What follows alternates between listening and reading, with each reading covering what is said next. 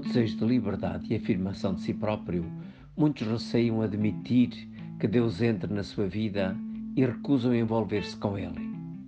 A complicar tudo isto está a forma de vida das pessoas que as faz temer a condenação de Deus.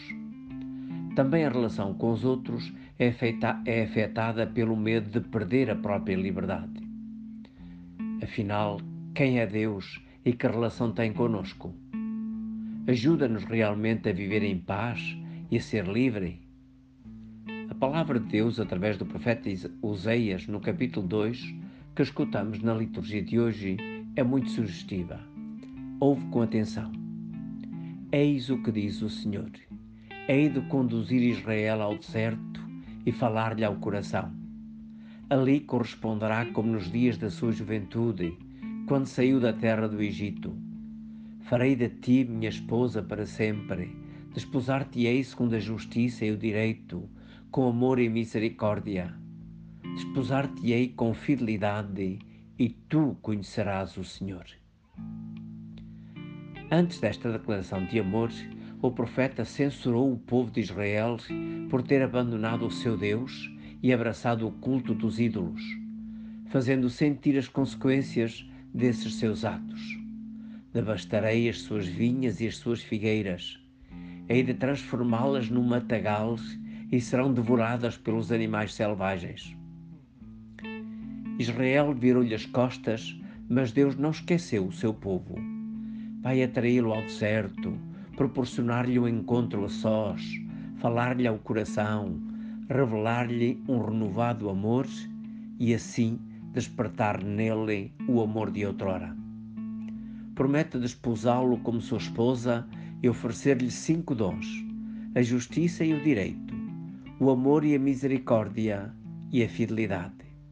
Então o povo conhecerá o seu Deus e se entregará a Ele de coração, vivendo fiel a relação de mútuo amor. É espantosa esta declaração de Deus.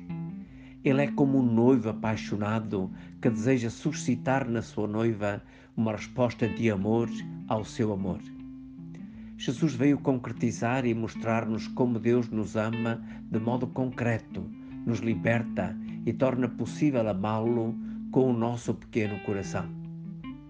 Este encontro e compromisso acontece também hoje. Foi a experiência de Edith Stein, uma religiosa de origem judaica, vítima do nazismo, canonizada com o nome de Santa Teresa Benedita da Cruz, padroeira da Europa e cuja festa hoje se celebra. Nasceu em 1891, viveu a sua juventude com grande liberdade e busca ardente da verdade com a ajuda de várias pessoas cristãs, acabou por conhecer Jesus Cristo, receber a graça da fé cristã e ser batizada. Sente-se desde então evangelizadora. Dizia: Sou apenas um instrumento do Senhor. Quem vem a mim, quer levá-lo até Ele. E também, Deus não chama ninguém a não ser unicamente para si mesmo. Entretanto, amadurece nela a vocação religiosa e entra para o Carmelo. Morre no campo de concentração de Auschwitz em 9 de agosto de 1942. Três dias antes dizia: Aconteça o que acontecer, estou preparada. Jesus está aqui. Esta mulher conhece o amor de Deus e entregou-se a Ele. Na sua canonização, o Papa João Paulo II disse: Embora sua mãe a tenha educado na religião hebraica, aos 14 anos Edith Stein decidiu livremente abandonar a oração. Só queria contar consigo, preocupada em afirmar a sua liberdade nas suas opções de vida. No fim do longo caminho, foi-lhe dado chegar a uma surpreendente constatação. Só quem se une ao amor de Cristo se torna verdadeiramente livre. Sob este exemplo, o Papa recomendou aos jovens: evitai conceber a vossa vida como uma porta fechada a todas as opções. Escutai a voz do vosso coração.